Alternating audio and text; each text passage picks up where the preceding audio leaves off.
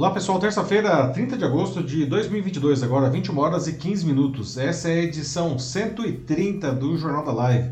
Uma nova maneira de fazer o jornalismo em que você constrói a notícia junto com a gente. Eu sou Paulo Silvestre, consultor de mídia, cultura e transformação digital e vou conduzir a conversa, como sempre comigo, Matheus. Olá pessoal, tudo bem? Boa noite. Matheus, responsável pelos comentários e também pra, pela moderação da sua participação aqui no Jornal da Live. Para quem não conhece o Jornal da Live, ele acontece sempre às terças-feiras, a partir das 21 horas e 15 minutos, no meu perfil do LinkedIn e do YouTube. Nós sempre trazemos duas notícias, uma notícia central aí de grande impacto no, na, na, nossa vida aí, nacional ou internacional, e uma notícia mais divertida para encerrar, que a gente chama de uma notícia bizarra. E enquanto nós vamos dando aqui as informações, vocês podem participar com os seus comentários, dizendo o que vocês acham disso, certo?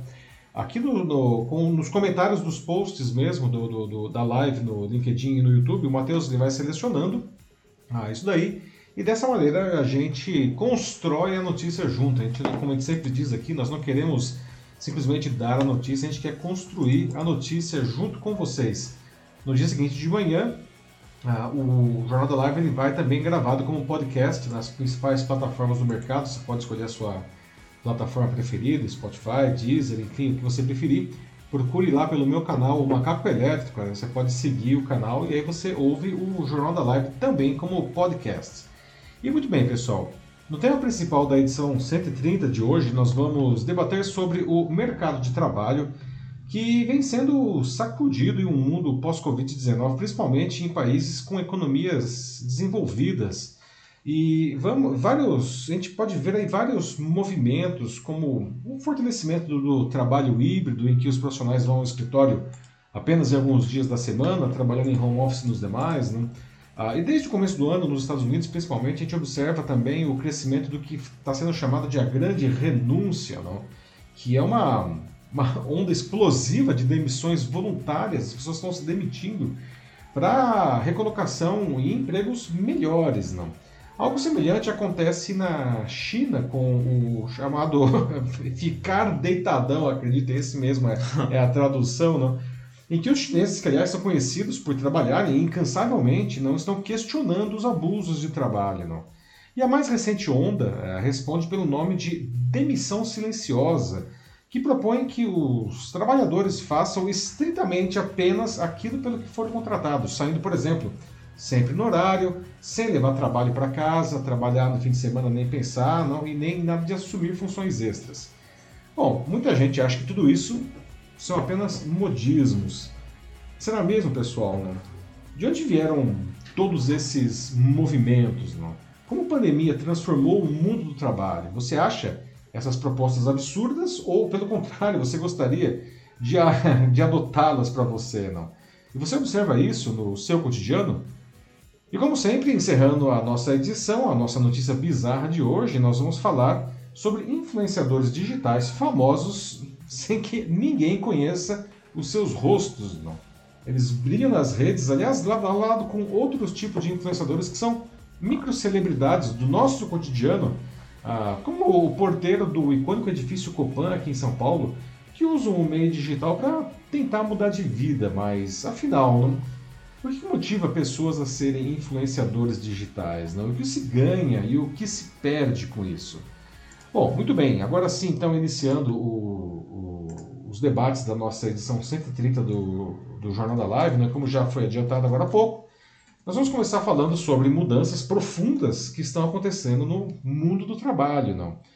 E, de fato, talvez né, você esteja trabalhando demais, não? você já pensou nisso? Acho que todo mundo pensa nisso, estou trabalhando demais. Não? Talvez seu chefe abuse de você, não?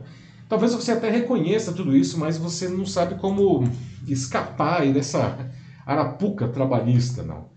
Mas agora, ah, movimentos em vários países questionam tudo isso, buscando trabalhos saudáveis e um equilíbrio entre a vida profissional e a vida pessoal. Houve um tempo em que o, o sonho de muita gente era começar a carreira em uma empresa, crescer nela não, e ficar ali não, até, até se aposentar, não é mesmo? Só que, bom, isso ficou no passado. Não? O trabalho era quase uma segunda família, não? garantia conforto, garantia segurança, mas também abria espaço para problemas como esses abusos mesmo, não? Ah, e até uma, um, um, acomodamento que levava a uma, uma, perda de produtividade. Não? Como eu disse, isso daí ficou no passado, não é difícil alguém entrar numa empresa no começo da carreira e ficar nela até o final hoje, não. E a pandemia ah, sacudiu ainda mais aí o, o, mundo do trabalho, dando poder aos profissionais, não? especialmente nos países desenvolvidos. Não? Ah, entre esses movimentos está o trabalho híbrido, né, quando a gente vai para o escritório aí apenas alguns dias da semana, né, com home office nos demais. Não?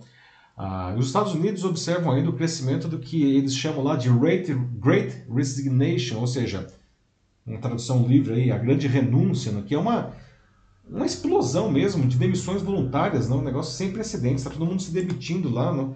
porque está fácil de conseguir emprego, então as pessoas se demitem para se recolocar rapidamente aí em empregos melhores. não. E a China tem o Tang Ping, né, que é o, a tradução ficar deitadão, né, em que os chineses estão questionando os abusos, que são, aliás, muito comuns por lá. Né? E olha que a cultura chinesa é conhecida realmente por jornadas de trabalho que são extenuantes, não? E Sim. os caras estão questionando isso, né? Sim, é impressionante mesmo, que até mesmo em um lugar como a China isso chega. Pois é, não? veja que o mundo do trabalho está sendo sacudido aí, não? E agora um, uma onda, a mais recente, é o tal do quiet quitting, né? ou seja, uma demissão silenciosa que propõe que se faça apenas aquilo pelo que se foi contratado, não saindo sempre no horário, ah, sem levar trabalho para casa ou no fim de semana, ou assumindo funções extras, aquilo que não estava previsto. Não? Bom, para muita gente, não, inclusive para muitos empregadores, isso tudo é modismo, é absurdo até, mas será que é mesmo? não? O que, que vocês acham, pessoal? Já podem ir deixando aqui as suas opiniões nos comentários, tá? Ah, mas no final, né, de onde vieram esses movimentos? Como que se justifica isso daí? Não? Como é que a pandemia mudou o trabalho? Não? Vão deixando aí os comentários. Não? Vocês acham que essas propostas, aliás, gostaria muito de ouvir isso de vocês. Não? Vocês acham que essas propostas são absurdas ou, pelo contrário, elas são muito bem-vindas? Você até gostaria de adotar isso daí, não? Ah, e você vê isso acontecendo no seu cotidiano aí, na, na sua empresa, enfim, não? Como que é isso daí para vocês? De alguma maneira isso está acontecendo já? Bom, ah, mesmo com o mercado de trabalho nacional se recuperando lentamente aí nos últimos meses, não, ah, quando pensamos que o Brasil ainda tem 10 milhões de desempregados, 5 milhões de desalentados, que são aquelas pessoas que já até desistiram de procurar emprego, e 40 milhões de pessoas na informalidade ou subaproveitadas, esses movimentos parecem absurdos, não? uma obra de ficção, né? Mas isso está acontecendo mesmo, por incrível que pareça, tá? Claro que, infelizmente, não é algo distribuído igualmente em todas as carreiras, em todos os lugares aqui no Brasil, não. O fato é que, quanto mais desemprego, não, mais o poder fica do lado do empregador, não. E quando, e quando sobra emprego, digamos assim, não, a balança se inverte, não. E a velha lei do mercado, aí, não, considerando nesse caso não, o trabalho como o produto a ser oferecido. Portanto, em um país ainda com desemprego alto como o Brasil, não esses movimentos ainda são, são tímidos para a maioria, não. Acontece com força, por exemplo, aqui no Brasil, no caso, não, na área de TI, não, que a falta de profissionais qualificados é enorme, não.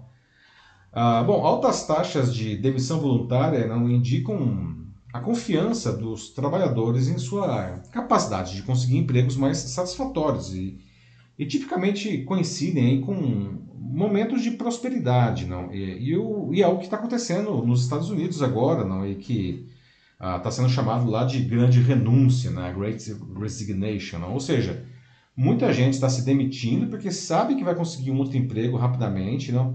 Ah, e esse novo emprego provavelmente ah, será melhor que o anterior, não? E é curioso pensar que isso tem muito a ver com a pandemia de Covid-19, como os Estados Unidos lidaram com a questão do, do trabalho no, no, período aí mais, mais grave do distanciamento social.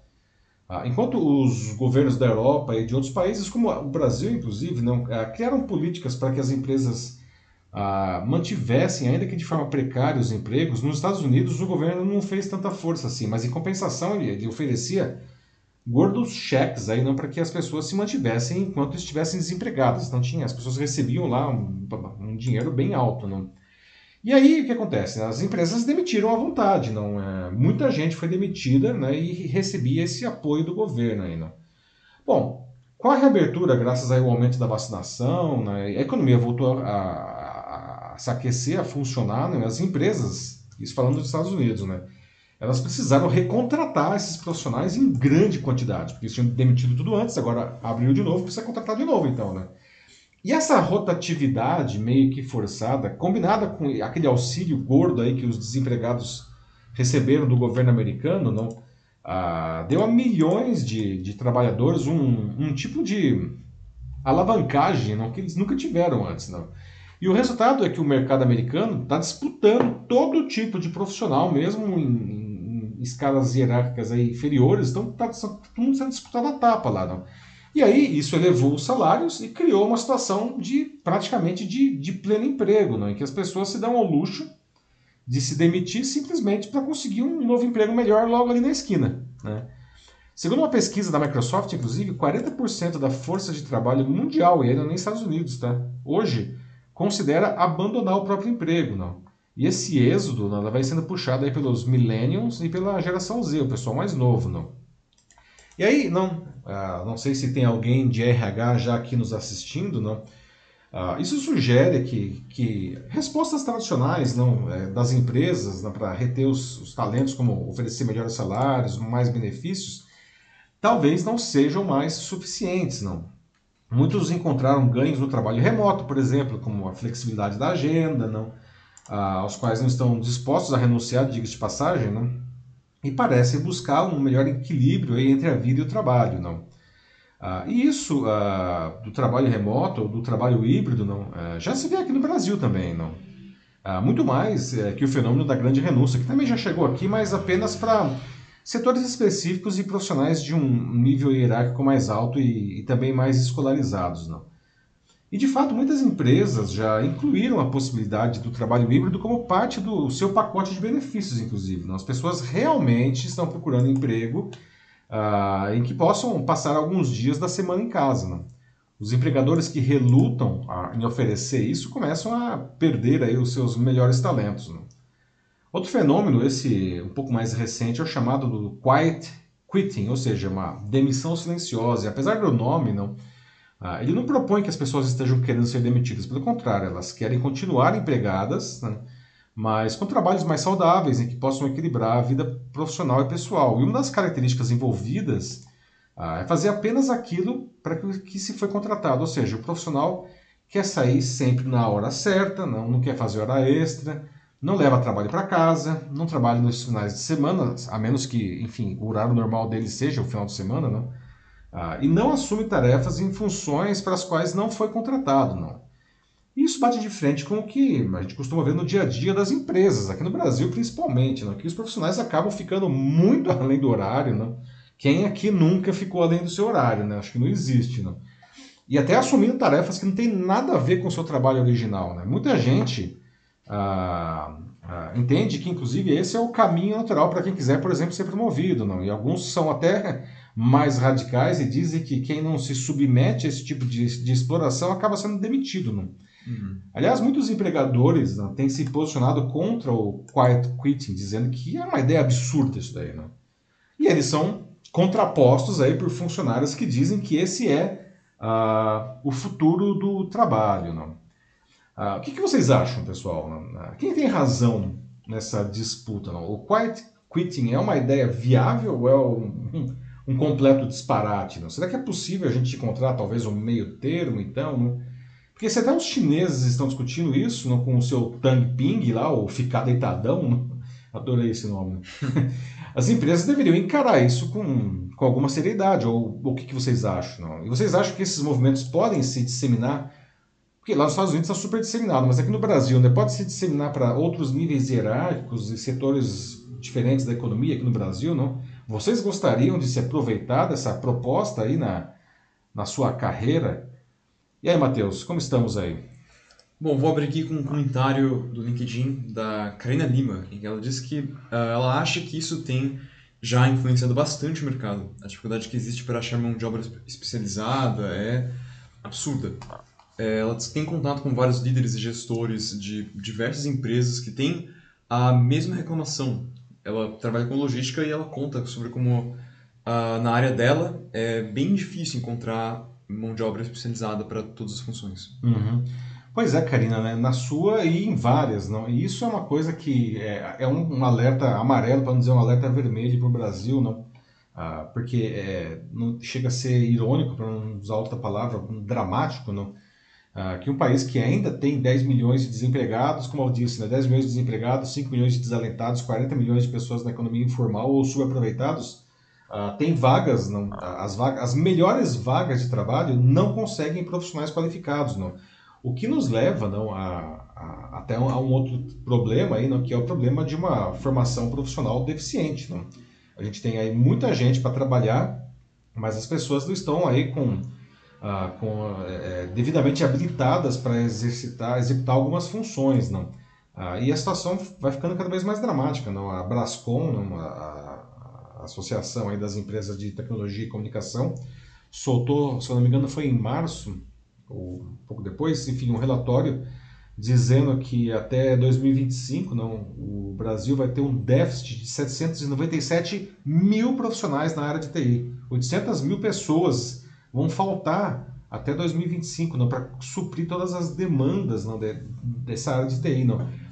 Porque, primeiro porque, enfim, a formação ela é insuficiente mesmo, não, mas porque hoje, não, antes, é, só empresas de TI contratavam profissionais de TI. Hoje toda empresa é uma empresa de TI. Não? O restaurante tem uma, uma pessoa de TI. Não? Então está sendo uma concorrência dramática. Não? Então, é muito bem colocado aí. Obrigado por abrir o nosso debate aí, Karina. Não? Realmente a gente precisa verificar como resolver não, essa questão aí não, de, de, de uma falta de uma mão de obra qualificada, ah, no seu caso aí, de logística, mas para outras categorias também. Né? É, a palavra mesmo que, é, ou melhor, a expressão que tem sido utilizada bastante aqui, de uma forma ou outra, é a valorização pessoal. Como a Gisele Maier fala, né? Se o seu trabalho não, não contempla essa qualidade de vida de que é, todo ser humano merece, então, claro que essa pessoa tem é, total direito de buscar o melhor caminho para se encontrar, né? Para justamente se valorizar mais, a valorização pessoal. E o Salvador da Gama também está aqui com a gente pergunta né, né, sobre como, é, ou melhor, ele cita né, como realmente esse quiet quitting está ficando de fato bem popular, né, como prova, ele fala de que só hoje ele leu duas publicações sobre o assunto, só hoje. É, pois é. Então, ele pergunta, né, será que isso realmente é uma boa solução para a saúde mental dos trabalhadores? E ele até pensa em algo como talvez um meio termo, né? Então, nem tanto ao sol, mas também nem tanto à terra. É ótimo, os dois comentários é começar pela Gisele aí, a nossa amiga Gisele aí que nos, nos prestigia, não? É verdade, né, Gisele? A, a, esse, essas, essas mudanças elas acabam sendo bem-vindas do ponto de vista do trabalhador, não? Porque a gente meio que se acostumou, não, historicamente, a ser abusado no trabalho, não? A, a, chefes tirânicos aí, não? uh, que, enfim, que são chefes e não são nada líderes, numa coisa que tem se discutido muito aí nos últimos anos? Uh, a gente só sabe mandar, né? não inspiram, não acompanham, não ensinam, não estão juntos com a sua equipe, não e que justamente despejam aí uma quantidade enorme de tarefas, não, fazendo com que as pessoas trabalhem muito mais horas do que necessário, fazendo coisas pelas quais elas não foram é, sequer preparadas, não. Isso vai provocando um desgaste emocional, uh, e de saúde mental realmente é muito grande nas pessoas, não? E a gente sempre meio que engoliu isso, fazia parte do, do trabalho, não? Então, é interessante observar, não? Ainda que timidamente aqui no Brasil, com mais força em outros países, como os Estados Unidos, não? A, a, e até, ironicamente, a China, a gente vê esse crescimento lá, não? A, a gente observar esses movimentos aí, porque isso pode apontar para um caminho aí no futuro, não? para termos aí relações de trabalho mais saudáveis, não? que aí a gente entra na, na, na, no comentário do nosso amigo Salvador Gama também. Não? Ah, isso realmente está acontecendo, né? isso não é, é papo de maluco. Né? é, esses fenômenos estão acontecendo, não, até mesmo porque, eu acho que nesse sentido, a pandemia foi uma espécie de freio de arrumação, né? A despeito de toda a dor que ela nos trouxe, ela, ela mostrou que muitas coisas, inclusive o, o trabalho, não, poderia ser feito de maneiras diferentes e até de maneiras melhores em alguns aspectos. Não? Acho que o nosso desafio aí, né, Salvador, como você falou, nem tanto ao mar, nem tanto à terra, não. Eu acho que o desafio de gestores e de, de profissionais como um todo, todo todos os, os, níveis, todos os setores aí, não, é identificar é, é, o melhor de todos esses mundos aí para tentar achar um meio termo, não, não, radicalizar nem de um lado nem de outro. Não. O que, que você acha? Não? Aí depois eu tenho o Denis Castro, que ele fala sobre como seria sensacional se eu, é, fosse resgatado essa valorização do lado mais social da vida de cada trabalhador. E isso, assim, vindo do próprio ponto de vista da empresa, no sim, caso. Sim. Ou seja, é, tudo bem, você tem esses funcionários que eles ficam até, às vezes, mais de, mais de 10 horas né, trabalhando, uhum. uma coisa que é realmente um, um completo absurdo, não tem outra forma de você olhar isso, eu acredito. É, mas que realmente sente que falta, carece muito da parte do, é, das chefias, dos gestores, é, pensar no que pode acontecer. Ele coloca na volta para casa, é, ou justamente a vida dessas pessoas com, com suas famílias, amigos, né, a vida social mesmo, que é super importante para saúde mental, que eles tenham essa, essa questão social é, de fato viva uhum. com eles. Uh, então, é o que ele diz que realmente falta, né? Se, não, se eles não valorizarem isso logo, ele diz de que vão perder rapidamente muitos talentos e oportunidades para as empresas crescerem. Verdade, Denis, né? Nosso amigo Denis Castro, aí, que sempre está com a gente também, não?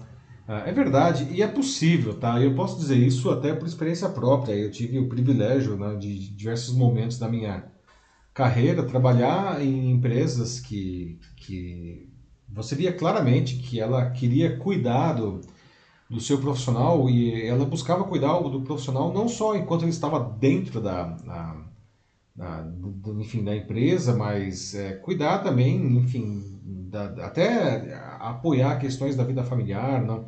Ah, e nós vemos não, ah, que existem essas empresas, não. É, infelizmente elas são a minoria da minoria, não.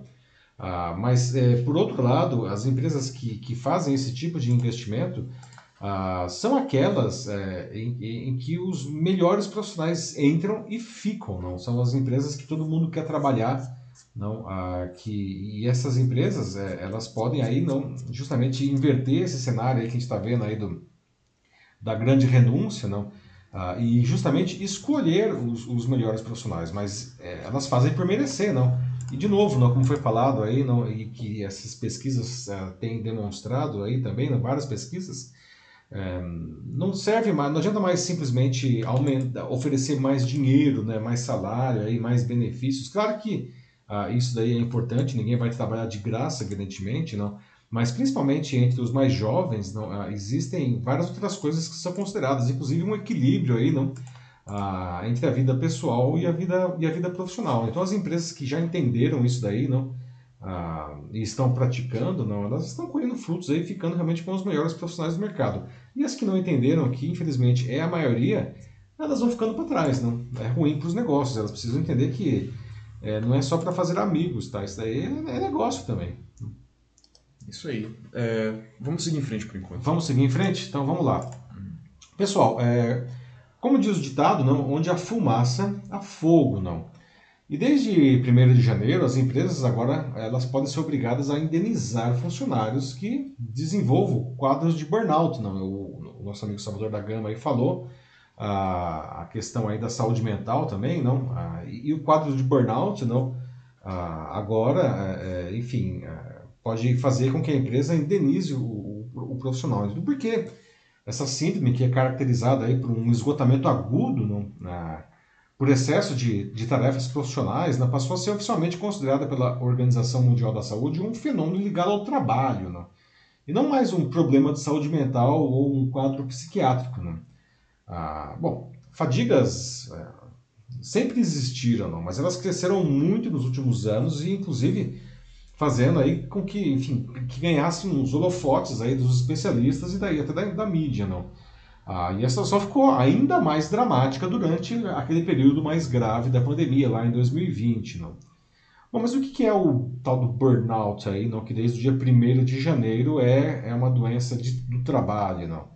Segundo a OMS, o, a, a, os sintomas do burnout são o seguinte, né? uma sensação de esgotamento físico mesmo não, e mental. A, a pessoa começa a desenvolver um cinismo até, não, sentimentos negativos relacionados ao seu trabalho. Não? E a eficácia profissional desaba, certo? Os especialistas em saúde mental e em recursos humanos afirmam que, que a mudança na, na classificação aí faz a, a relação da, da doença com o ambiente do trabalho, não? A, é, é, criar uma interpretação direta ou indireta da responsabilidade da empresa sobre a saúde integral dos funcionários, um pouco na linha do que o, o Denis é, comentou aí, uhum. certo? Ah, e isso vai ter um efeito é, até mesmo em processos trabalhistas não, relacionados ao tema. Não? No caso, por exemplo, de um profissional desenvolver um quadro de burnout aí e, e entrar na justiça por causa desse esgotamento, a empresa pode mesmo ser responsabilizada e até pagar a indenização por isso daí. Não? Ah, e fatores que podem levar ao burnout são, por exemplo, no, o alto volume ah, de demanda não, e controle sobre o trabalho, não, ah, falta de autonomia, né, desrespeito, desrespeito inclusive de horários, mas desrespeitos em geral, mas veja só, não, a gente está falando aqui do quiet quitting, e uma das coisas é sair sempre no horário. Não. Um, dos, um dos fatores que levam ao burnout é não respeitar o horário de saída, né? Eu falo de saída porque o de entrada todo mundo respeita, ninguém respeita de saída, né? Ah, assédio, todo tipo, principalmente assédio moral e assédio sexual, né? ah, cobranças exageradas, humilhações, não? relacionamentos tóxicos com, com, os colegas. Tudo isso daí leva ao desenvolvimento de quadros de burnout. Não? Ah, aliás, por que será que tantas pessoas estão ficando esgotadas no seu trabalho? O que vocês acham disso daí? Não? Aliás, você sente que está esgotado no seu trabalho, ou pelo menos trabalhando demais? Você sente alguns desses sintomas aí que podem indicar burnout? Não? Ah, ou você trabalha feliz, assim, não acha que você faz parte daquilo com alegria? Não. Ah, e o que, que, os profissionais e as empresas é, devem fazer para evitar o problema? Não? Um pouco na linha do que o Denis falou, um pouco na linha do que o, o Salvador falou, não? Afinal de contas, não, como agora é, teve essa mudança aí na, na, na classificação da, da, síndrome de burnout, passou a ser uma doença de trabalho, não, ah, isso não é mais responsabilidade sobre o trabalhador. Aliás, nunca foi, mas agora mais do que nunca, não, é também responsabilidade da empresa. Não? Então, o que, que as empresas aí podem, podem fazer uh, nesse sentido? Não? Matheus, aí, mais algum comentário do pessoal aí? Tem um aqui da Karina Lima, que ela fala sobre como, de fato, o mundo corporativo é extremamente intenso e focado em números e resultados. E a questão é, até que ponto essa pressão sofrida para resultados pode ser considerada normal? Uhum. Já que sabemos que a cobrança sempre vai existir. É, pois é, excelente pergunta, né, Karina? A cobrança sempre vai existir. E é óbvio, faz parte do negócio, né? Você está trabalhando, você tem metas, aí precisam ser cumpridas e você vai ser cobrado por isso, não. Ah, e absolutamente nada de errado com isso, tá? Eu acho que as metas existem porque, enfim, o negócio tem que rodar, não. A, a, cobrança, portanto, não é um problema. O que é um problema, não, é a cobrança desproporcional, não. Principalmente aqueles chefes que são verdadeiros tiranos, não. Ah, que primeiro o cara ele coloca é, prazos que são inexequíveis, não, muito curtos. Segundo, ele é, é, oferece, é, ou melhor dizendo, não oferece as condições necessárias para a realização do trabalho. Terceiro, ele pode pedir com que a, as pessoas façam coisas para as quais elas não estão preparadas, elas não têm treinamento para aquilo lá, não. Ah, ah, e é óbvio não, que, que isso daí vai dar problema, não. Então, a, a cobrança excessiva, ela é um, um um problema que vai levar a, a, burnout não, e as pessoas ficarem doentes, vão querer sair da empresa. Não. O quiet quitting ele tenta justamente melhorar esse quadro. Não. Agora, uh, infelizmente, não, é, a gente tem que dizer isso. Não. Uh, infelizmente, a gente tem muito mais chefes tóxicos que fazem essas cobranças excessivas do que líderes não, que ajudam a empresa a atingir os seus objetivos. Não. A gente estava falando de horas extras agora há pouco, não? É, e é interessante observar, por exemplo, como que funciona essa história de hora extra uh, na Europa, na maioria dos, principalmente na Europa ocidental, né? Pegar França, Alemanha. França é um, um país bastante interessante nessa questão uh, de legislação trabalhista, não? É, existe hora extra, evidentemente, não? mas a hora extra ela é uma coisa absolutamente excepcional. Ou seja, aconteceu alguma coisa fora do previsto e acontece, né, mesmo na, nas empresas mais organizadas, às vezes dá um problema, não? Aí o profissional ele faz uma hora extra ali, não? Agora, se ele faz sempre hora extra, não? Se isso faz parte da rotina dele, Bom, isso não é excepcional, né? Isso é regular. E aí os, o, a legislação determina não, que a empresa contrate mais profissionais, porque se está sempre tendo hora extra, quer dizer que aquele profissional sozinho ou aquele grupo está muito pequeno para aquela tarefa, então tem que contratar mais gente. O que faz todo sentido se a gente pensar, não? Mas aqui no Brasil a gente normaliza um monte de coisas erradas, não? Aqui as pessoas trabalham todos os dias 10, 11, 12 horas, não? Ah, e tudo bem. Não, então, só que não, tudo bem.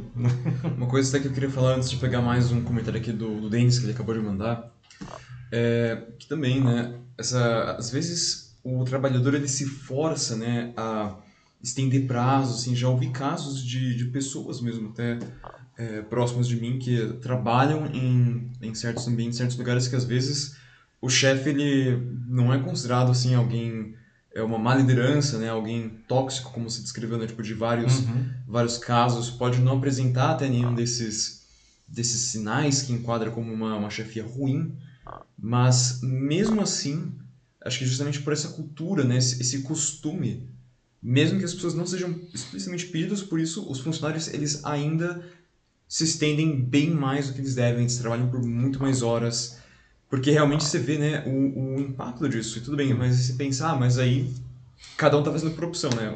As pessoas estão fazendo isso porque elas, sei lá, porque elas querem, porque elas gostam muito do, do, trabalho, então elas ficam tipo, então é, tudo bem, pode ter essa escolha de cada um. Mas o meu ponto é que com isso, com alguns fazendo isso, uhum. é, os outros vão começar fazendo igual. Isso vai ficando normalizado. Vai ficando né? normalizado porque eles pensam justamente aí cai naquela armadilha, né? De que, ah, tudo bem, então eu tenho que ser assim, né? eu tenho que trabalhar 12 horas por dia, porque é somente assim que, é, que você é bem notada, que é só assim que você reconhecido. reconhecido, ou até mesmo uma coisa menor, como é só assim que você é inserido no grupo, por exemplo. É. E, então pode criar um ambiente muito competitivo e, e tóxico, mesmo que a chefia não esteja envolvida é, diretamente ou talvez até de forma alguma. É, mas alguma coisa está errada uhum. aí, né, Matheus? Porque, veja, é. né? Como você falou, às vezes o chefe não é um problema, não, ele é um cara legal, ele tá lá, beleza tal. Ah, mas aí é, assim. existe uma falha no processo. Né? Uhum. Ou seja, é um, é um problema que transcende aquela chefia, é a maneira de funcionar ah, da empresa. não É verdade, algumas pessoas trabalham mais porque elas gostam muito do trabalho. Eu mesmo já tive alguns casos de empresas que era tão legal o trabalho que as pessoas ficavam lá trabalhando que a gente, confesso que nem percebia e passava a hora, não, mas enfim, de uma maneira relativamente saudável também, ninguém ficava 15 horas trabalhando, né? Ah, mas, ah, como você falou, existem empresas que, que o problema ele é estrutural, é uma questão ah, de uma falha de processos do negócio, não? Ah, e aí isso precisa ser resolvido, porque senão ah, as pessoas que não querem é, dançar essa música, não elas vão se sentir excluídas, como você falou, não, uhum. elas podem se sentir preteridas aí, ah, no caso de, sei lá, de uma promoção, não, sei lá, quem vai ser promovido é o cara que trabalha muito que nem um condenado, não é o cara que trabalha é, bem dentro do horário, não. E isso gera, começa a gerar uma série de distorções, não. Já trabalhei, como disse, em empresas incríveis, tive alguns desprazeres na carreira de trabalhar em algumas empresas que não eram tão legais assim, para dizer o mínimo, não. Ah, e uma delas especificamente era muito curiosa, que era uma empresa gigantesca, multinacional, que parecia ser uma empresa muito interessante, mas uh, o processo ali era tão ruim ali dentro que eu, é, assim que eu entrei, cheia, quem entra na empresa a gente entra cheio de vontade, assim, não? Eu entrei assim e eu vi que as pessoas elas eram, parece que elas eram verdes, não, de tão, assim, elas eram doentes ali, não? E eu achei tão esquisito aquilo que eu nunca tinha visto alguma coisa assim na minha carreira, não? E aí, com o tempo, não, nessa empresa, fiquei três anos nela, não, eu comecei a observar que era uma falha de processo. Uma questão cultural também envolvida aí, mas era eminentemente uma falha de processo. Não. Agora, vou pegar aquele comentário do Denis que eu falei, que ele uhum. traz aqui uma possível solução para o burnout. E a sugestão dele é fazer é, que as empresas separem uma parte do orçamento e gastem isso em atividades lúdicas, né? Como se fosse um legal um espaço recreativo, digamos assim, né? Uhum. Propriamente dito dentro da, da própria empresa. Então, como eu disse, para resgatar a criança interior e nivelar então níveis de alegria e tristeza, que é algo que realmente é, algumas empresas fazem já uhum. em maior ou menor escala. Acho que assim um exemplo mais uh, grande escala que eu consigo pensar é o Google Né? É, tem, sim, tem realmente um... a questão da, da gamificação do trabalho, o ambiente de sim, trabalho sim. muito... As empresas do Vale do Silício elas são conhecidas por isso, não? Ah, o próprio Facebook também, não? Ah, e de novo, como eu falei, eu tive alguma... Isso, isso super funciona, Denis. Eu posso dizer isso também por experiência própria, não? Ah, trabalhei numa empresa que lá na virada do, do, do milênio, é engraçado pensar nisso, mas realmente, né? É, trabalhei lá de 1999 a 2004 pela American Online. Naquela época, a American Online era como se fosse o Google hoje, assim, né? Ah, do ponto de vista que era uma empresa que todo mundo queria trabalhar. Não, não era no Vale do Silício, era do outro lado do, dos Estados Unidos, estava lá em Washington, mas uh, era uma empresa que todo mundo queria trabalhar e era muito legal. E tinha um monte de atividades lúdicas no cotidiano mesmo, assim, não tinha até algumas coisas completamente inusitadas. Não? Uma coisa que eu me lembro, por exemplo, que era aquele campus maravilhoso, não? Tô falando da, da American lá nos Estados Unidos, que eu fiquei um tempo, ah, muitos prédios, gramados e tal. E uma coisa que me chamou muita atenção, que eu nunca me esqueço, é que tinham vários labradores e golden retrievers, os cachorros, não? Que ficavam andando pela empresa. Não? E aqueles cachorros, eles não eram cachorro, cachorro de nenhum funcionário. Eles eram cachorros da empresa, não? para que as pessoas que gostassem de cachorro pudessem brincar com os cachorros quando eles quisessem. Não? Ah, quando as pessoas os cachorros quisessem. E você também poderia levar o seu próprio bichinho, se você tivesse. Né? Isso foi uma coisa que me marcou tanto, que eu achei tão inusitado, eu nunca tinha visto isso numa empresa que tem cachorros para que os seus funcionários né, se sintam, sei lá, nossa, tô, preciso dar uma pausa aqui, não vou lá brincar com o Rex, né, lá, o Golden que está ali né, andando ali. Né. Outro comentário aqui é da Ana Grace, também no LinkedIn. Ela diz que é algo perceptível na pós-pandemia que, como muitas empresas tiveram que enxugar os quadros para se manterem no mercado, somado ao retorno lento de é, contratações, oferecendo menos vagas e menores salários com funcionários contratados é, para né, a maioria dos cargos, eles vão exercendo né, funções de 3, 4, e aí vem o custo da saúde mental emocional. Sim. Justamente porque tem até, ela fala desse lado das empresas mesmo, elas estão com menos grana então isso faz com que as pessoas tenham que trabalhar mais também. Então é realmente fazendo um outro ponto de vista mesmo. Tá? Pois é, Ana, não, é, isso aí é mais ou menos o contrário do que aconteceu aí nos Estados Unidos, não. Né? E é uma coisa meio doida se pensar assim, porque lá, enfim, as empresas demitiram pra caramba, as pessoas foram para casa com o apoio do governo, tinha lá os seus, seus cheques gordos, assim, conseguiram se manter. Ah, e aí as empresas precisaram recontratar fortemente, e isso inflacionou a bolsa de salários, né? E, a gente chegou nessa situação aí que a gente está vendo agora da tal da Great Resignation lá, na grande, grande renúncia, não, das pessoas se demitindo porque está muito fácil conseguir emprego. E aqui no Brasil né, aconteceu meio que o contrário disso, não? as empresas elas foram incentivadas a não demitir, o que em um primeiro momento parece que faz todo sentido, não? Ah, mas o que aconteceu é que isso daí provocou o, o contrário, não? que um achatamento dos salários, não? porque ah, a, a, a, economia travou, não? E, enfim, muita gente de qualquer jeito foi para a rua, e as empresas, só agora, não, nos últimos meses, a gente pode dizer que a economia está começando realmente a aquecer de novo, e elas estão contratando, mas elas estão contratando naquele patamar mais baixo. Não? Então as pessoas estão sim conseguindo mais trabalho, mas a gente olha os números do IBGE mesmo, não? Um, e os, os, salários aqui no Brasil eles, eles, estão mais baixos. Sim, o desemprego está diminuindo, mas a renda média do trabalhador também está diminuindo. Não? Uh, e isso daí gera um, um ciclo uh, uh, vicioso, perverso, não? que é isso que você está falando. Não? Temos é, menos pessoas trabalhando, ganhando menos e fazendo o trabalho de duas, três, quatro pessoas, fazendo trabalhos para os quais elas não foram preparadas mas e aí principalmente não em setores aí e em funções menos especializadas não a gente vê aí um cenário dramático não ao contrário como a gente está falando no comecinho agora há pouco não, de setores como por exemplo TI não que tem uma demanda fortíssima por mão de obra especializada. E nesse cenário estou falando de Brasil né? Nesse cenário os salários estão crescendo e muito não? Sim, né? E não só isso, mas é, não somente por esse lado, né, de que as equipes estão menores, então isso faz com que os funcionários tenham que trabalhar mais, né, é, adotar outras funções é, em nome da empresa, mas também acho, acho, que muitos fazem isso por eles mesmos, porque como o mercado está tão achatado, como você mesmo falou, é, fica muito difícil você conseguir um emprego. Então, se você já está empregado, assim, você está numa vaga, Uhum. eu acho que não estou errado em pensar de que muitas pessoas começam então a adotar essas funções extras por livre e espontânea vontade, mas Até por, medo, né? por medo, assim, porque Se agarrar aquele emprego Sim, lá. Se é tão difícil, né, eu ter chegado aqui, tem tanta gente que tá na rua, então eu vou fazer, assim, de tudo e mais para que eu fique agarrado isso aqui, tipo, e não perca de forma alguma. É, assim, Uhum. é, sem querer parecer que estou adotando uma cartilha neoliberal aí, mas o fato é não que ah, é, esse tipo de, de crise não, ah, ela só vai acontecer mesmo quando a gente tiver empresas contratando mais, não? Ah, porque é, é a lei do mercado, não? Assim, quando tem mais vaga do que profissional, os salários aumentam, não? E as pessoas, inclusive, elas se sentem à vontade até para fazer movimentações que é o que a gente está vendo, a tal da Great Resignation nos Estados Unidos. Né? Tem tan- tanto trabalho sendo oferecido que as pessoas se dão valor. Ninguém tem medo de perder o emprego lá, né? porque se perder o emprego, na semana que vem está empregado de novo. Né? Infelizmente, a gente está bem longe de, de ter isso aqui no Brasil, não? salvo aí um ou outro setor. Não? A, a gente precisa fazer, a, a roda da economia ela está atravancada aqui no Brasil, não? ela está quase que...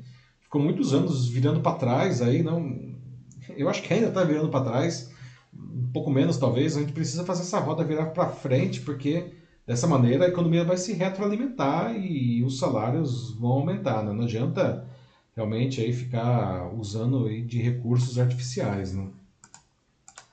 Sim. É, a Ana Muniz chegou aqui também, ela tá comentando Nossa sobre... amiga Ana de Portugal. Exatamente, como lá em Portugal também, assim, o, o desemprego é, tá, tá muito baixo, então as pessoas estão é, nessa luta agora justamente por uma melhoria de trabalho, né? Então é uma situação mais próxima daquela vista nos Estados Unidos, em que justamente boas condições é, financeiras em geral, assim, no trabalho, uma, uma maior disponibilidade de vagas, Uhum. Fazem que as pessoas realmente se dediquem mais a essa luta de melhores qualidades, é uma melhor qualidade de vida dentro do, do espaço de trabalho. É, e, e faz todo sentido, né, Ana? Ana que, que tem aí, bom, pelo seu fuso horário aí já deve ser o quê? Não, ah, uma e meia da manhã, uma uma e cinquenta e seis. Obrigado por estar com a gente, Ana. não.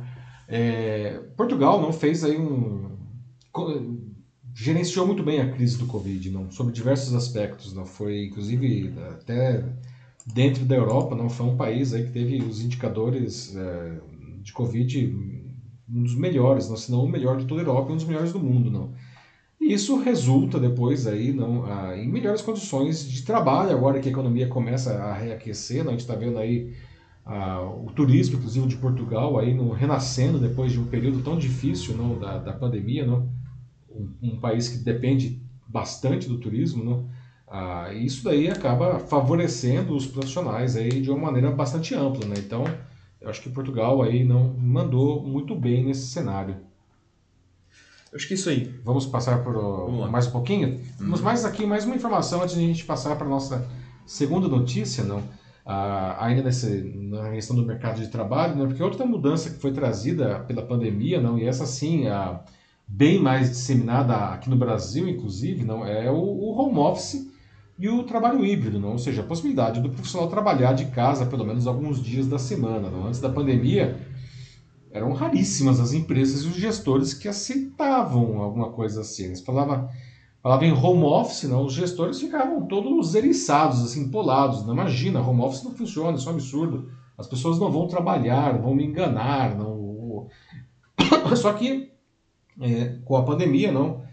É, se não é pelo amor, é pela dor, como diz o ditado, não. E foi todo mundo para casa durante aquele ano de 2020 e, e o pessoal entendeu que ah, não é nada disso, não. Ah, sim, dá para fazer home office de uma maneira interessante e isso ficou bastante comum, né? Hoje, né, é interessante observar algumas empresas e, e alguns gestores até preferem isso daí porque descobriram que não há um impacto considerável na produtividade, algumas pessoas até produzem mais em casa, né?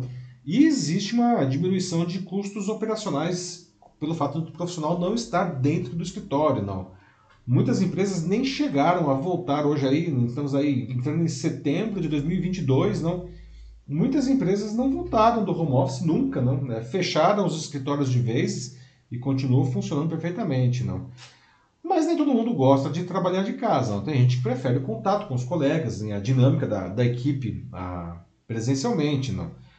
E há inegáveis vantagens e desvantagens na, nas duas modalidades. Não? Por exemplo, se trabalhar em casa é possível ter horários flexíveis, não, pra, até mesmo para intercalar tarefas pessoais do cotidiano com tarefas profissionais ao longo do dia, sem nenhum problema. Não, não é necessário sofrer com o trânsito das grandes cidades como São Paulo, Rio principalmente, que o trânsito é horroroso. Não?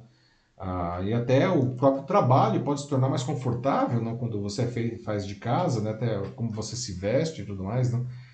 Ironicamente, não, ah, e isso tem a ver com falhas de processo, a gente está falando de falhas de processo agora, não? Ah, e as chefias tóxicas, não, o home office ah, acaba se tornando uma ferramenta de abuso de horários não, e de tarefas para muitos. Não? Além disso, alguns profissionais não, e algumas funções funcionam melhor quando quando está com a equipe trabalhando juntas mesmo, isso é inegável. Em alguns casos é, funciona melhor mesmo, no mesmo lugar, assim, né? Ah, e, e, um outro problema que também está associado ao home office, não, na, é, é, isso ele impacta, pra, principalmente para profissionais mais jovens, não, isso impacta muito a sensação de pertencimento né, à equipe, à empresa. Não.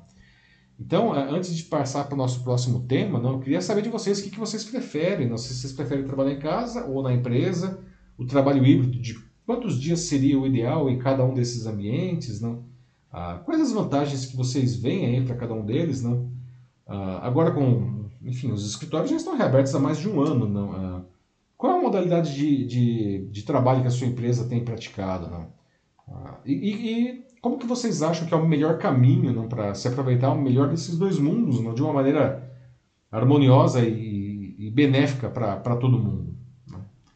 E aí, Matheus, pessoal, conseguiu comentar aí já? Um pouco sim. É, bom, eu particularmente, é, furando um pouco a fila aqui, né? eu trabalhei já tanto com é, home office completo, né? Só, somente é, em casa. Você começou sua carreira no home office, né, Matheus? Sim. é, é, e atualmente, assim, eu estou tendo uma experiência é, de trabalho híbrido, né? Então, eu trabalho dois dias é, presencialmente né, na empresa e outros três na semana eu fico em casa. E eu particularmente prefiro muito mais o modelo híbrido, porque até mesmo enquanto estava total é, só no home office, realmente assim essa falta de, de pertencimento mesmo à, uhum. à, à, equipe, né, esse vínculo com, a, com o grupo, com a empresa, é, é, era maior, assim, eu me sentia muito mais muito mais distante das pessoas, mesmo que tivessem assim é, é, reuniões toda semana, não era é, não era a mesma coisa, né, sabe? Eu, eu nem sabia é, a, altura das pessoas, entende? Não sabia nem onde elas batiam, tipo, no, no, meu corpo, sabe? Era algo muito muito estranho, assim, só conhecia todo mundo do, basicamente do peito para cima. Só, todo mundo era plano americano, era busto de... Estátua não, estátua da praça, Exato. só tinha busto. Então, assim, para mim, pelo menos, é, que acho que eu sou alguém que gosta, né, de, de ir pros lugares, de conversar, então para mim era é, era algo que não funcionava, era uma experiência muito, muito esquisita mesmo. É, mas então, trazendo aqui alguns comentários. É, a Ana Muniz fala de que ela pessoalmente gosta do híbrido também, então, bem legal. Fala que é importante o, o contato.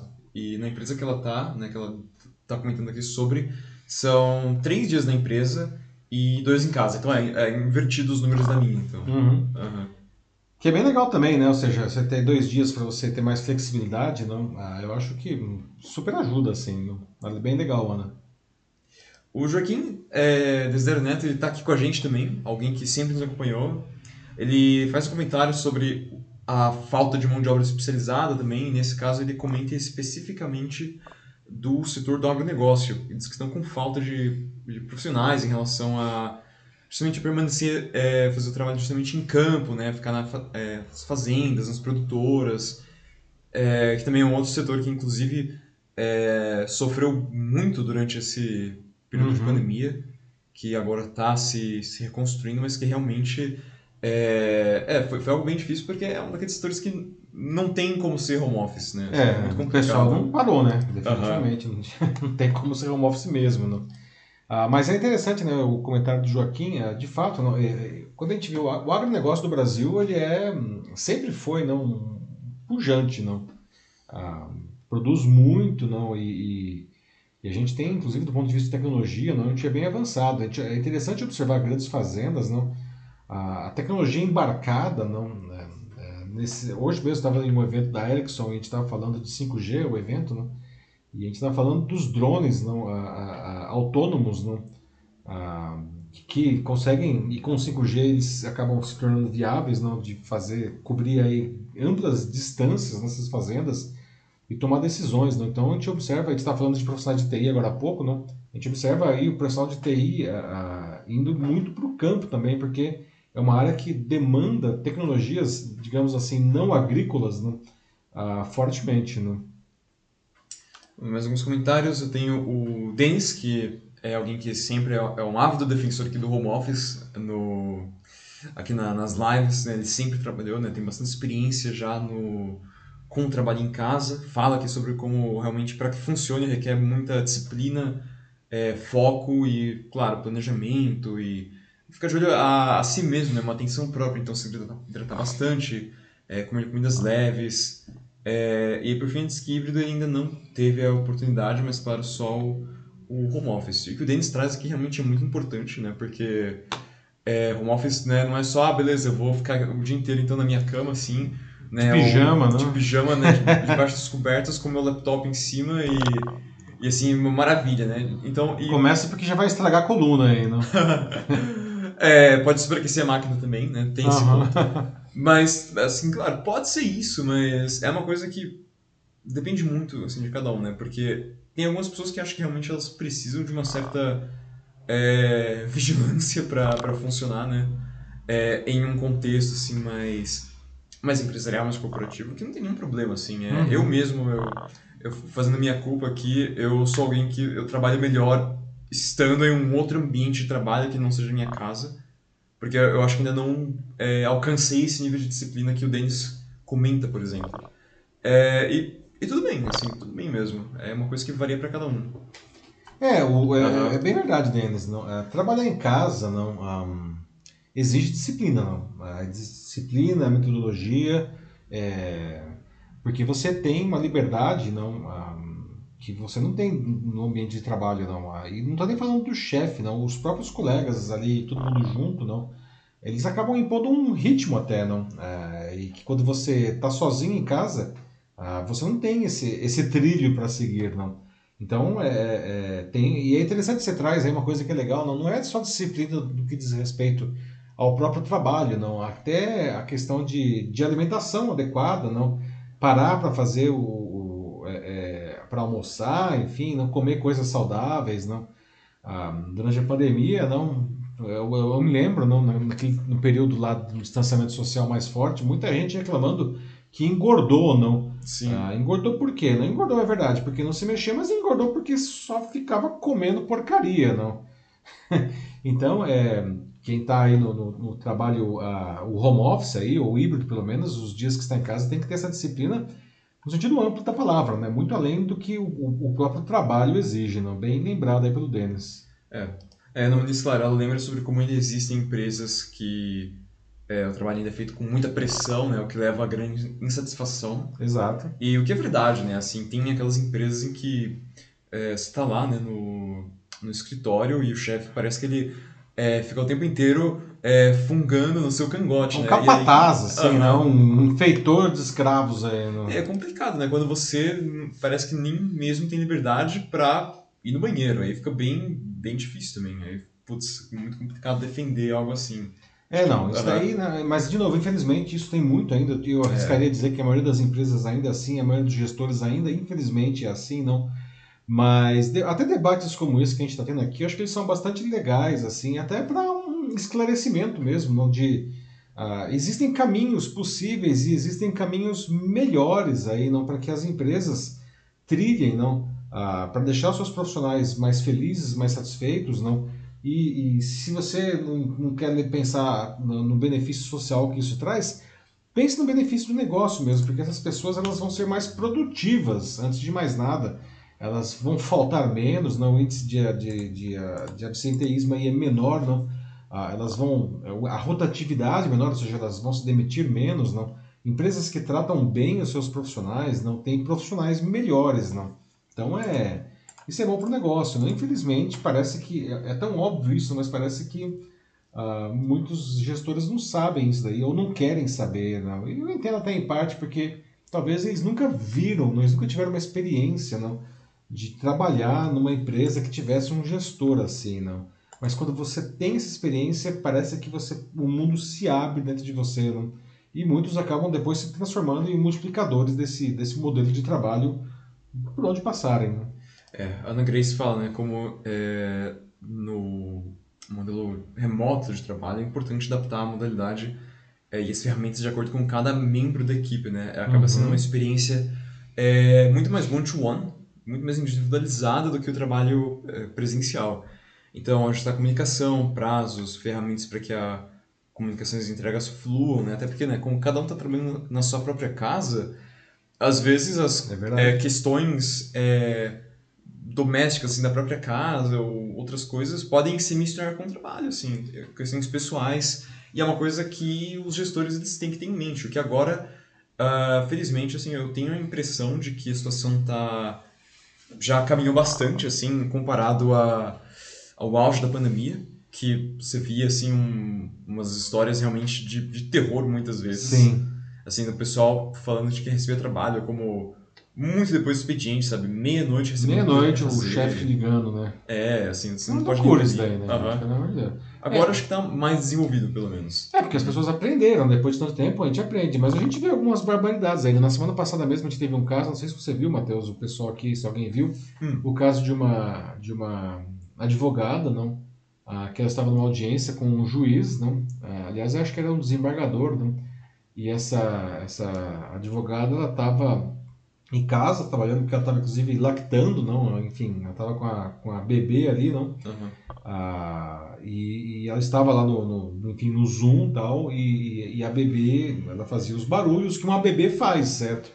Ah, e, e, ela foi repreendida ao vivo por aquele, por aquele, por aquele é, o juiz, não? Nossa! Ah, por causa da bebê. Por causa do barulho que a bebê estava fazendo e o juiz falou que enfim, que aquilo era um absurdo, que estava atrapalhando o andamento da, da audiência, não, e que ela não deveria fazer isso, não.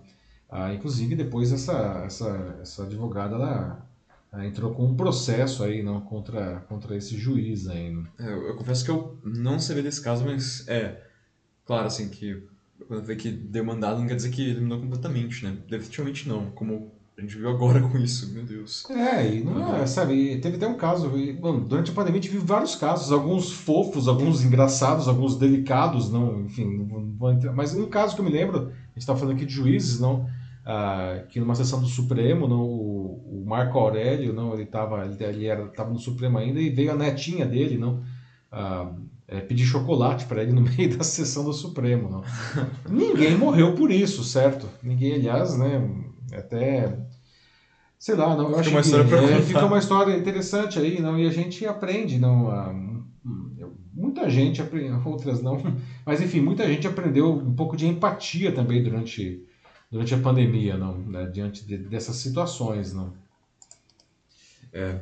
E por fim, aqui um comentário do YouTube, né? Eu tenho o Sandro Custódio, que ele diz Nossa, que. Amigo Sandro. É, ele tem um horário é, em que eles quase, né, ele e os companheiros de trabalho, eles quase nunca vão no presencial, mas que durante a tarde, né, eles têm um período de expediente externo, uhum. que é aí quando a maioria se encontra. Então, isso é ah, legal, legal, sim. Aí tem um equilíbrio, né, você consegue manter essa parte social, né, no trabalho também, que é a vantagem do presencial, mas ao mesmo tempo você mistura um pouco esse conforto, né, um pouco maior que você tem no, no home office. É, bem legal o que o Sandro está trazendo. Muitas empresas realmente atuaram assim, né? ou seja, é, mesmo as que estão totalmente home office, elas promovem encontros presenciais que são encontros de integração antes de mais nada. Não?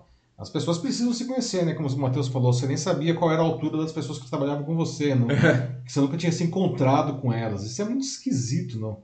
Todo mundo fica nessa telinha aqui, parece que todo mundo é igual, né? E as pessoas são diferentes, não? Então, eu acho que esses encontros aí de integração eles são muito bem-vindos, principalmente no caso de empresas que estão totalmente no, no home office, que tem várias aí, né? Pois é. E dito isso, acho que podemos seguir em podemos frente. Podemos seguir em frente? Muito bem, pessoal. Agora, uh, 10 horas uh, e 14 minutos, não já quase uma hora aí de, de, de jornada live. Vamos, como sempre, encerrando a nossa edição aqui com a nossa notícia bizarra de hoje, não? E nós vamos falar sobre os influenciadores digitais famosos sem que ninguém conheça os seus rostos, não. E eles brilham nas redes sociais, aliás, ao lado com outro tipo de influenciador que tem aparecido bastante, são as microcelebridades do nosso cotidiano, não. Por exemplo, vou citar aqui o caso do, do porteiro do, do icônico edifício Copan, aqui, um dos edifícios mais famosos do Brasil, não? Ah, e esse pessoal está virando influenciador digital também, não? Mas afinal de contas, pessoal, né, o que, que motiva as pessoas a serem influenciadores digitais, não? E por que, que alguém seria um influenciador né, com, com um, um, rosto anônimo, não sem que ninguém conheça? Parece, parece o Lombardi lá do Silvio Santos, que era a voz mais famosa do Brasil, e ninguém nunca tinha visto Lombardi, não? O que se ganha, o que se perde com isso? Não? É, qualquer um pode ser um influenciador digital. Aliás, gostaria de ouvir de vocês. Aqui alguém é, aliás, um influenciador ou gostaria de ser uh, um influenciador digital? Então veja, por exemplo, uh, esse caso aqui do Senhor Alguém. O nome do personagem é Senhor Alguém, não? que estão vendo aí na foto. Não? E é bom que fique claro que o influenciador é o boneco, tá? Não é quem o controla, que também, que também é a pessoa quem criou. Não? Esse boneco é o famoso Senhor Alguém que já tem mais de 1,3 milhão de seguidores no Instagram. Né?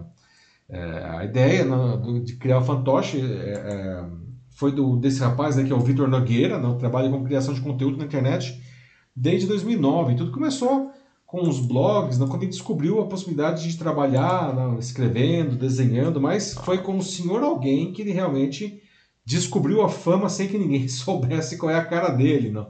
chegando aí agora, como eu falei, a mais de 1 milhão e 300 mil seguidores no Instagram. Né? Ah, com o boneco dele, né, com o senhor alguém, ele, ele recria situações hilárias do, do cotidiano. Né? E é interessante que as pessoas se identificam com essas situações do senhor alguém, do boneco aí. Né? Ah, mesmo sem conhecer, sem nunca ter visto o criador, só conhece a criatura aí. Né? Ah, e o Victor não está sozinho nessa vida de influenciador desconhecido. Né? Enquanto a maioria das personalidades digitais adora se exibir, aliás, cá entre nós, né, até muito mais do que deveria, não? Tem outras figuras de destaque aí que encontraram um meio de entretenimento diferente, não? Que, que vão totalmente na contramão dessa exposição exagerada, não? Produzindo esses conteúdos que são de assuntos diversos, não? mas que divertem as pessoas e eles interagem com esses seguidores, mesmo que ninguém nunca tenha visto aí a, cara deles, não? Ah, e essa identificação, aliás, é o segredo de qualquer influenciador em qualquer rede, não? Ah, por exemplo, o, o Vitor, né, não, ele, ele, diz que a inspiração não, para que o, o senhor alguém veio da própria timidez dele. Ele é uma pessoa tímida, o que aliás é sugestivo, não. Ah, e, a, e, os roteiros, as histórias que ele conta nos vídeos dele, que são curtinhos, não tem a ver com coisas do cotidiano. Mas veja só, não, ele ficou tão famoso, não, que hoje ele recebe histórias aí, não, ah, de pessoas, não, que, que, que fala, poxa vida, o senhor alguém poderia falar de tal coisa, não. Ah, e aí ele, ele recria isso daí, então, e isso daí reforça ainda mais aí a, a, a, a identificação com, com o público. Não? Ah, ele explica, inclusive, que a ideia não, do, do, do, de ficar famoso com um boneco não, e não com o próprio rosto não, ah, se justifica porque ele só é influenciador quando ele quiser. Ele pega lá o boneco, pronto, agora eu sou influenciador. Coloca o boneco na caixa, continua sendo uma pessoa anônima, né? ah, uhum. que pode ir, para onde ele quiser, sem ser assediado, não, continua sendo ele mesmo. Não. Ah, tem outro influenciador famoso, anônimo, famoso anônimo, não, que é um, um, um, canal que chama Festa na Firma, que tem 795 mil seguidores no Instagram. Não. Ah, nesse caso, o criador ele leva o, o anonimato ainda mais a sério, porque ele não fala nem qual é o próprio nome dele, não sabe nem o nome da pessoa. Não ele trabalha, esse criador, ele numa, numa multinacional de consultoria, não lidera projetos aí no mercado financeiro, não. Ah, e ele conta que ele percebeu não, que, que sempre tinha alguém reclamando dos problemas do trabalho, não, não importava aí qualquer setor da, da, da empresa. Não. Ah, e seus amigos se queixavam desses problemas num grupo de amigos que ele tinha no WhatsApp. Então ele falou: bom, vamos criar uma página aí, um personagem, não, para ironizar essas situações aí do mundo corporativo, não? E tentar deixar isso engraçado. E o fato é que fez um sucesso enorme, porque, de novo, não? a questão da, da identificação, não? É. É, todo mundo tem problema no trabalho, né? Então basta você colocar lá o, o, problema que, que vai aparecer alguém, né? Então, não sei se alguém aqui já conhecia esses dois perfis aí, que são só dois exemplos de muitos que eu queria trazer para vocês, não? Ah, ou se vocês conhecem outros influenciadores que, que, na verdade, vocês nunca viram, não? E eu queria trazer aqui um outro caso também, não, que uh, é o caso do, do Hélio Gonçalves, veja só aí, o Hélio que uh, uh, é uma, ele já era uma, uma, uma micro celebridade do cotidiano, digamos assim, não, no, no, no, no ciclo social dele, não, porque ele é pô, a, a, a porteiro não, do, do, do, bloco E do, do Copan, aqui do prédio mais famoso de São Paulo, um dos mais famosos do Brasil, não, ah, e aí ele resolveu começar a gravar vídeos, não? E ele ah, se tornou aí um, um, um micro-influenciador, não? E está crescendo, não? Ah, o Eric é porteiro do, lá no, no Copan há oito anos. Ele disse que, inclusive, ele não pretende abandonar o posto porque ele adora trabalhar o Copan. Ele disse que o Copan é uma faculdade, assim, o que ele aprende ali, não? Mas mesmo assim, veja só, ele já tem 44 mil seguidores no Instagram, 42 mil no TikTok e 35 mil no Facebook. Aliás, quem quiser procurar o, o Hélio, é, em todas elas, é, a conta é arroba oiélio, Hélio com H, não, arroba oiélio e é o símbolo de underline, não. Ah, e apesar dessa quantidade de seguidores não, não ser enorme, veja só, ele já tem aí conseguido algumas parcerias, algumas permutas, não ganhou dinheiro ainda, segundo ele, tá? Mas ele já já está conseguindo aí as suas, já está tendo seus recebíveis, como dizem, não? Ah, mas não pense que basta ligar a câmera no celular e se tornar um influenciador de verdade, né, gente? O Hélio e até o senhor alguém ali que a gente está falando, o boneco, não ah, possuem habilidades, quer dizer, o boneco não possui habilidade, quem possui habilidade é o Victor, não? Ah, que faz com que o público goste de interagir com eles. Né? O Hélio, por exemplo, não consegue criar vídeos que são engraçados, não? Ah, além ser naturalmente simpático, não? ele já era uma pessoa simpática. Né? Então, ah, se você for pensar, a maioria dos influenciadores é, não era gente famosa antes de se destacar no mundo digital. Né? Em outras palavras, não. Em tese, em tese, qualquer um pode se tornar um influenciador digital, desde que, claro, tenha essas habilidades, né? Um muito senso de oportunidade, tem que ser um oportunista mesmo, no, no bom sentido da palavra, não? Talvez um pouco de sorte, não? Ah, e queira interagir com, com as pessoas aí, não?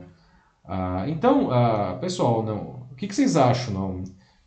Ah, o que, que vocês acham dessa ideia de ser um influenciador anônimo? Não? Isso daí é, é, é, é será que é melhor que ser, que ser um influenciador popular? Não, o que, que é melhor? Um influenciador famoso ou um influenciador anônimo? Não. O que, se ganha? O que, se perde com isso? Alguém aqui, aliás, é ou gostaria de ser influenciador digital? Conhece alguém aí próximo que seja para compartilhar a história com a gente? Não? E aí, Matheus, pessoal dizendo aí?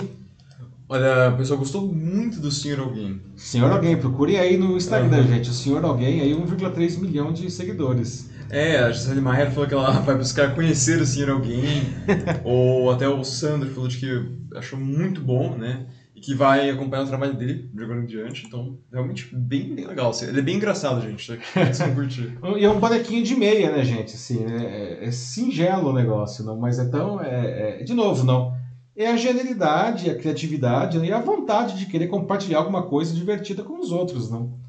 Não tem uma coisa absolutamente genial, mas é, é muito mais a disposição de querer fazer isso daí do jeito legal, não?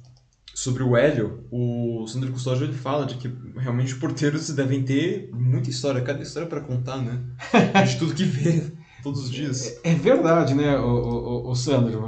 o que se passa. Tem alguns profissionais assim, não, que, que, que deve ter histórias incríveis assim para bartender. Bartender, uhum. certamente, não. É, garçom, né, que é um, um primo aí, não. Uh, um negócio que às vezes eu fico pensando que deve ter histórias incríveis, não, que daria para escrever um livro, não. Imagine só, atendente de um motel, não. Imagina as histórias que essas pessoas têm, não. Então realmente tem algumas profissões aí que que rende histórias incríveis, não. A Ana Muniz fala realmente sobre como é, os mais jovens né, eles estão cada vez mais mais mais atentados a, a influencers e diz que chama ela a atenção principalmente os influenciadores americanos, que acabam sendo realmente acho que os mais conhecidos, né? É. É, é o país dos influenciadores, né? Se bem que é, o Brasil, não, a gente, a gente, até já mencionou isso aqui no, no Jornal da Live, não, a, nós somos o segundo país do mundo em número de influenciadores, não. Se você considerar assim uma, um aspecto apenas numérico, não, de pessoas que têm ah, pelo menos mil seguidores e chamar isso de influenciador, a gente tem no Brasil alguma coisa como 14 milhões, 14 milhões de influenciadores. É uma coisa louca assim, não? Ah, mas mesmo se você considerar só é, pessoas que têm a partir de, se não me engano, 10 mil, era um, foi um estudo do, do Gartner, ah, se não me engano, é, 10 mil seguidores, não, ainda assim a gente tinha no Brasil, ah, se não me engano, 600 mil influenciadores, era muita gente, né? É, a gente tem mais influenciador que dentista, a gente tem mais influenciador que engenheiro civil, é muita gente nessa profissão, né, Ana? Ana Grace falou também que ela adoraria fazer um trabalho com o Senhor Alguém. Nossa, fez muito sucesso mesmo aqui. Senhor Alguém, olha só, né? veja só né? a empatia de uma meia, não? mas, mas, é, mas é que tá, no trabalho do, do, nosso amigo Vitor aí, num belo trabalho. Joaquim Desder Neto ele sugere que uma influenciadora para buscar depois é arroba Regina Mesquita. Ah! Boa, tá certo. Boa, Joaquim. Procurem aí a Regina Mesquita.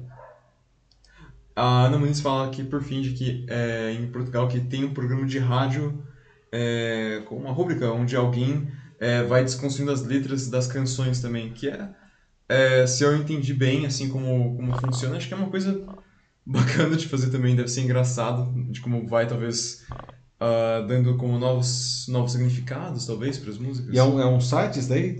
É um programa de rádio. Um programa de rádio. Aham. É. O Portugal tem um humor que eu acho bem refinado. Tem um grupo, não sei se ainda existe, Ana, não, mas que eu vi há muitos anos, não, e é que não chega muito aqui no Brasil regularmente, mas que eu vi né, e eu achei genial, que chamava Gato Fedorento. Não? Eles eram engraçadíssimos. Não? Ah, era de televisão ainda, mas hoje imagino que eles estejam também na, na internet. Eu não sei se você conhece aí, Ana. Ah, o Sandro Custódio aqui no YouTube, enquanto isso, ele fala de que ah, ele já teve um blog de motociclismo focado principalmente nas fotos dos eventos aos quais ele atendia e tornou ele bem conhecido na região dele entre 2011 e Olha 2017. só, tá vendo? E falou que, claro, com isso ele até disse que traz uma certa responsabilidade, mas que uh, é legal poder orientar os outros com alguma coisa que você gosta. Então, o Sandro ele, tá, ele, usou alguns verbos interessantes, orientar. É, eu acho que o, o, o, influenciador, qualquer que seja o setor, mesmo o tal do lifestyle aí, não, que, que o pessoal que fica tirando fotos mais, digamos, genéricas, não, uh, orientar, compartilhar, não são, são verbos aí que estão sempre associados aí a, aos influenciadores digitais, não. O cara que fica só falando de si e acha que é para satisfazer o seu ego, não. Esse cara normalmente não vira, não. O cara que vira é justamente aquele que quer compartilhar alguma coisa com as pessoas, não. Porque as pessoas percebem isso daí, não. E aí existe uma troca justamente, não. Aí o Denis, ele fala que, nossa, imagina o Mazarop hoje. Caramba, não, Denis. Pois é, boa lembrança, não. Como seriam essas pessoas hoje, não? O Mazarop, aí, a, a, o Cantinflas, né, que era o, o, o, o, contemporâneo dele lá no México, não? Como seriam essas pessoas nas redes sociais hoje, não? É, seria muito interessante ver as, umas, umas esquetes aí do Mazarop né, no YouTube, já pensou? Não, assim, gravadas hoje, não? Ia ser muito divertido, certamente, não? Aí a Ana ela disse que, que sim, que ela conhece os gatos fedorentos, que ela era bem fã. É, é muito divertido, né? Eu achei, eu vi umas sketches deles aí do Gato Fedorento. Aliás, recomendo, pessoal, quem quer dar umas risadas aí a, a, com humor português, procure aí no YouTube Gato Fedorento, aí vão achar umas coisas bem curiosas, né? certamente. Bom, é, é isso é aí, isso. Então. Muito uhum. bem, muito bem. Pessoal, estamos chegando ao final da edição 130 do Jornal da Live, agora 10 e 27 130 edições, pessoal. Isso significa 130 semanas com vocês, não? Mas aí a gente já está entrando pelo terceiro ano daqui a pouco, né, Matheus? Né? daqui a pouco meio, mesmo. Aí, Sim. Dois anos e meio de Jornal Live. Obrigado aí, não, pra, por nos acompanharem durante toda essa jornada aí. Não? A gente, como a gente fala sempre, a gente não quer dar a notícia, a gente quer conversar com vocês a notícia, não? Então, ah, obrigado a todos que deixaram seus comentários aí. Eu, obrigado a todos também que só nos assistiram, né? Ah, se você estiver vendo a versão gravada, pode deixar comentário depois. Todos os comentários são lidos, tá? Às vezes a gente não consegue aproveitar tudo aqui ao vivo, até por uma questão de tempo, não. Mas todos os comentários são lidos depois, então fiquem à vontade para comentar mesmo se vocês estiverem vendo a gravação. É isso aí, muito obrigado, certo? A, a bom resto de semana para vocês. E a gente se vê na terça-feira que vem, a partir das 21 horas e 15 minutos, com a edição 131 do Jornal da Live. Um abraço para vocês todos e tchau, tchau. Então é isso aí, gente. Obrigado pela presença de vocês hoje. Compartilhem com os amigos, colegas, família, enfim, com quem for, com quem vocês quiserem. E é isso aí. É, tenham um bom resto de semana, aproveitem e até mais. Tchau, tchau.